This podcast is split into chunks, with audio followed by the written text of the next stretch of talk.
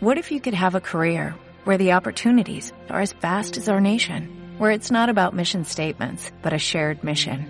At U.S. Customs and Border Protection, we go beyond to protect more than borders, from ship to shore, air to ground, cities to local communities. CBP agents and officers are keeping people safe. Join U.S. Customs and Border Protection and go beyond for something far greater than yourself. Learn more at cbp.gov/careers. Hola,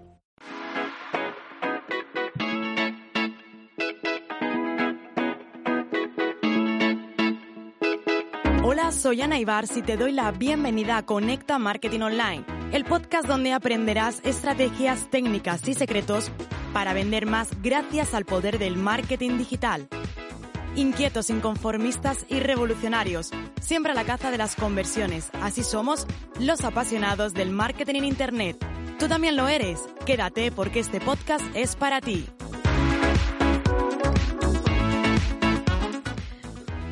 Durante mis primeros meses como emprendedora, me levantaba siempre preguntando si había sido una buena opción esto de dar el salto.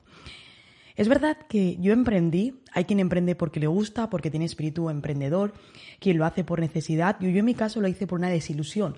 Estaba desilusionada por eh, los lugares en los que había estado, por cómo me sentía y también porque en la última agencia que estuve yo pensaba, ostras, si yo llevo sola tantos clientes, ¿por qué no al final tener mi propia agencia o ofrecer yo directamente el servicio y así poder gestionarlo yo de manera directa sin que dependa de nadie? Con lo cual fue una combinación de creo en mí misma, pero también esa desilusión de estoy trabajando, estoy a gusto, pero creo que podía o creo que puedo lograr más. Cuando das el paso, lo tienes claro, pero luego cada día te levantas con mil dudas. Y otras mil dudas más, cuando te miras al espejo y dices, ¿soy emprendedora? ¿Soy empresaria? ¿Soy autónoma? ¿O qué soy? ¿Cómo, cómo me siento?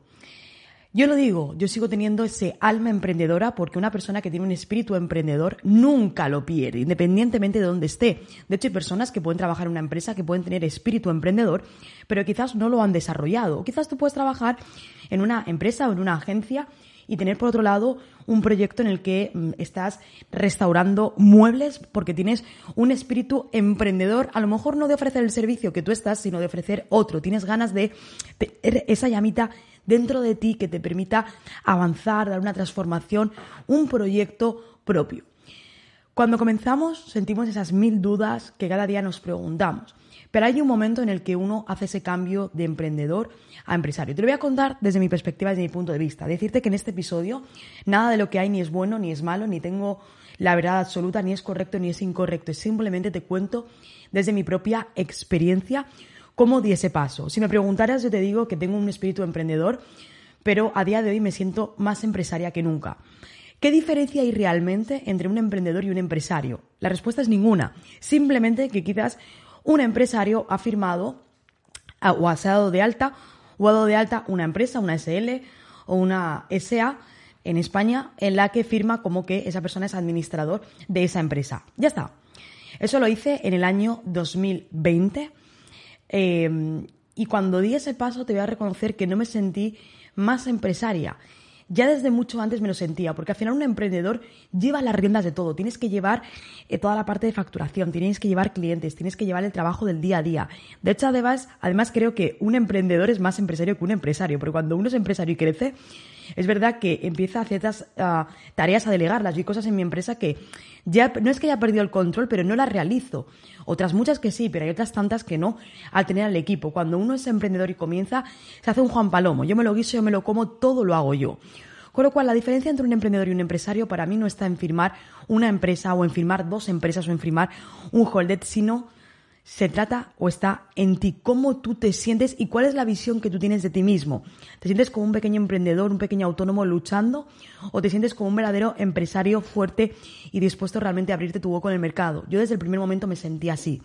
Me sentía como una empresaria, aunque estuviera yo sola, aunque estuviera en una habitación de mi casa, no pasa nada, pero me sentía fuerte, con ganas, quería encontrar la diferenciación y dejar huella en el mercado. Con lo cual la diferencia para mí entre un emprendedor y un empresario es ninguna. Luego, obviamente, si entramos en términos legales, en términos jurídicos, sería otra cosa, pero a nivel de cómo uno se siente, a nivel personal, para mí no es ninguno. De hecho, además hay algo que estamos haciendo ya desde mediados de 2022, que es tratar y hablar siempre, dirigirnos a emprendedores y empresarios, porque hay muchos emprendedores que se sienten empresarios ya, aunque no tengan una SL, aunque no la hayan firmado, pero se sienten empresarios y nos dirigimos también a ellos, ¿no? Hemos evolucionado también y hemos cambiado. ¿Cuáles son las señales que te indican que puedes dar ese paso de emprendedor a empresario? En primer lugar, para mí es algo relacionado contigo mismo. Cómo tú te sientes y cómo tú estás, cómo tú te quieres definir. ¿Te defines como un emprendedor o te quieres definir como un empresario? Algo que también en términos fiscales va a dar ese paso es la facturación. No porque factures más, uno es más empresario que otro.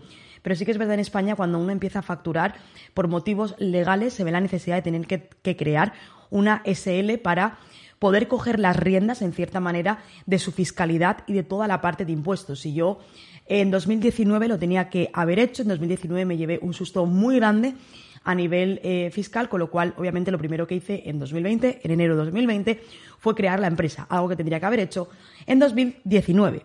Pero uno de los grandes errores es un mal asesoramiento, que ahora después también hablaremos, hablaremos de ello. También me sentí que daba ese paso de emprendedora empresaria cuando ya tenía un grupo de personas, independientemente de que comiences con uno y acabes con diez. Pero sentía que esto ya no iba de mí, que ya no era yo sola, sino eran otros profesionales, otros grandes profesionales conmigo luchando por un proyecto, por dejar ese legado, por ayudar a cada vez más personas. Ahí ya me daba cuenta cuando estaba contratando que no era yo sola, había detrás un grupo de profesionales, estaba mi equipo. Y luego también, algo que eh, eh, con el punto en el que yo me sentía que ya era sobre todo empresaria, aunque lo he dicho, desde el primer momento lo sentía, o, tenía esa llamita dentro de mí que me llamaba a mí ya empresaria, no me sentía autónoma, no me llamaba autónoma, pero fue el, preparar una estructura de negocio para el día de mañana. Crear e ir creando poco a poco una estructura de estar creando ahora mismo una escuela, tener desde el año 2020 Dinamiza Digital, mi agencia, no es porque sí, todo hay un porqué de futuro, del crecimiento, de lo que quiero conseguir, de lo que queremos absorber, de cómo queremos crecer y probablemente a lo mejor el día de mañana no hoy, pero a lo mejor dentro de 30 años quizás decido que todo lo que he construido durante estos años de Dinamiza Digital quiero venderlo, como hacen grandes empresas, al final lo haces, es mi objetivo también. No ahora, ni en un año, ni en dos, ni en tres, ni en diez, ni en veinte, pero si a lo mejor cuando tenga 50, 60 años, quiero vender esa parte del día a día y quizás hacer otra cosa diferente, porque yo soy de las que pienso que nunca me voy a jubilar con 65 años. Yo creo que voy a seguir si no hay nada de salud que me lo impida. Pero fíjate que con 30 años yo ya estaba pensando en qué va a ocurrir dentro de 30, cómo me gustaría tener un negocio para dentro de 30 años, cómo yo me veo o cómo quiero estar. Ahí fue cuando dije, soy más empresaria que nunca. Fíjate que todo esto y todo lo que te he compartido no tiene nada que ver con temas de fiscalidad, no tiene nada que ver con un tema legal o con un tema jurídico, sino más bien relacionado contigo mismo, cómo tú te sientes, cómo tú te defines y cómo tú estás. Eh, hay empresarios que son empresarios que tienen una SL o una SA y son auténticos desastres. Tienen empresas en quiebra, empresas en las que deben facturas, en las que hace meses que no pagan a sus empleados y ellos mismos se siguen llamando empresarios. Con lo cual, con eso te vengo a decir y te abro que un empresario no es el que factura más o el que factura menos, sino para mí es un sentimiento y una emoción que uno lleva dentro. ¿Cuáles fueron los dos errores que cometí cuando di el paso de emprendedora a empresaria? En primer lugar, perdí el control financiero. Facturamos, facturamos, facturamos, facturamos y 2020, pandemia, todo increíble, continuamos creciendo más. Me di cuenta de que había perdido el control de muchas cosas, el control de parte de impuestos, no sabía lo que estaba ocurriendo y lo que tenía era simplemente una asesoría. Hice el cambio a una consultora especializada y actualmente trabajamos con una consultora especializada en empresas del sector digital en la que nos aconsejan y nos asesoran absolutamente en todos los ámbitos desde la parte de todos los empleados, la parte de contrataciones, de toda la parte eh, de eh, control de impuestos mensual, eh, nivel financiero, son asesores financieros. No es simplemente, simplemente un contable que presenta los impuestos a final de mes, al final de trimestre, a final de año, sino tengo un asesoramiento financiero en todos momentos que además incluso nos está ayudando con nuevos proyectos, con rondas que queremos, con ayudas y demás. Así que eso para mí es importantísimo y cuando uno realmente deja de ser un pequeño autónomo que tiene dos, tres facturas al mes de venta más otras cuatro o cinco de gastos y empiezas a tener un volumen de unos cuantos de cientos de facturas mensuales, tanto de ventas como de gastos, unos cientos, cientos, cientos y muchos, ahí te das cuenta de que necesitas una persona o un equipo de personas, como es en este caso, expertas, ya no solamente en presentar impuestos, sino que son expertos y son consultora especializada en, en parte financiera. Y eso es lo que es uno de los errores que cometí y este año, por supuesto, lo hemos subsanado. Y luego algo también importante, otro error que cometí, cuando das el paso, formas la empresa, quieres contratar a más personas para seguir creciendo, fallé, y esto en muchas ocasiones lo, lo he comentado, en los perfiles. ¿En qué fallé? En no sentarme realmente a determinar qué perfil necesitaba y cuáles eran las necesidades, ¿no? De pronto es como, no, todo el mundo quiere un project manager. Venga, un project manager, yo también project manager. Y me daba cuenta de que no era la persona que necesitaba en ese momento. Cometí muchos errores y ¿qué es lo que hice también? Lo mismo, me puse en manos de una persona experta en recursos humanos que a día de hoy además nos sigue ayudando con todos los eh, procesos de selección. De hecho, actualmente estamos incorporando nuevas personas a la empresa y directamente de 200, 300 personas que se inscriben a nuestras ofertas de empleo, incluso algunas de ellas hemos llegado a tener 600, 700 personas inscritas. Eh, a mí solamente, o cuando yo voy a la entrevista personal, solamente hay tres. Hay esta persona experta, Raquel, que se encarga previamente de hacer todo ese proceso para asegurar que las personas que llegan a la entrevista son personas cualificadas y que se encuentran en el punto que nosotros necesitamos. Y a veces no es tener más o menos experiencia, sino también es saber detectar el talento. Y algo que yo digo, a mí me encanta detectar el talento, porque cuando tienes formación, puedes tener más o menos conocimientos, eso luego lo puedes adquirir, el talento no. Y yo siempre lo digo, algo clave también para sentirme empresaria es detectar ese talento de las personas, sacarlo y que lo desarrollen del todo desde mis empresas, ¿no? Y no solamente es contratar para que cubran una función, sino ir mucho más allá. A día de hoy te puedo decir que me siento empresaria, sigo teniendo mi espíritu emprendedor en vías de abrir además otra nueva empresa y de seguir creciendo. Y no es crecer por crecer de maneras desmesuradas, sino con control y con asesoramiento. Porque al final uno quiere hacer todo, pero yo he descubierto que soy buena en lo que soy, en estrategias, en marketing, trabajar con clientes, en transformaciones. Pero lo mío no es llevar la parte financiera. Yo no tengo que preocuparme de las finanzas. Yo no tengo que preocuparme de si ahora necesitamos esto o lo otro. Hay que presentar o si ahora tengo que hacerlo de esta manera o de otra. No es mi ámbito de expertise.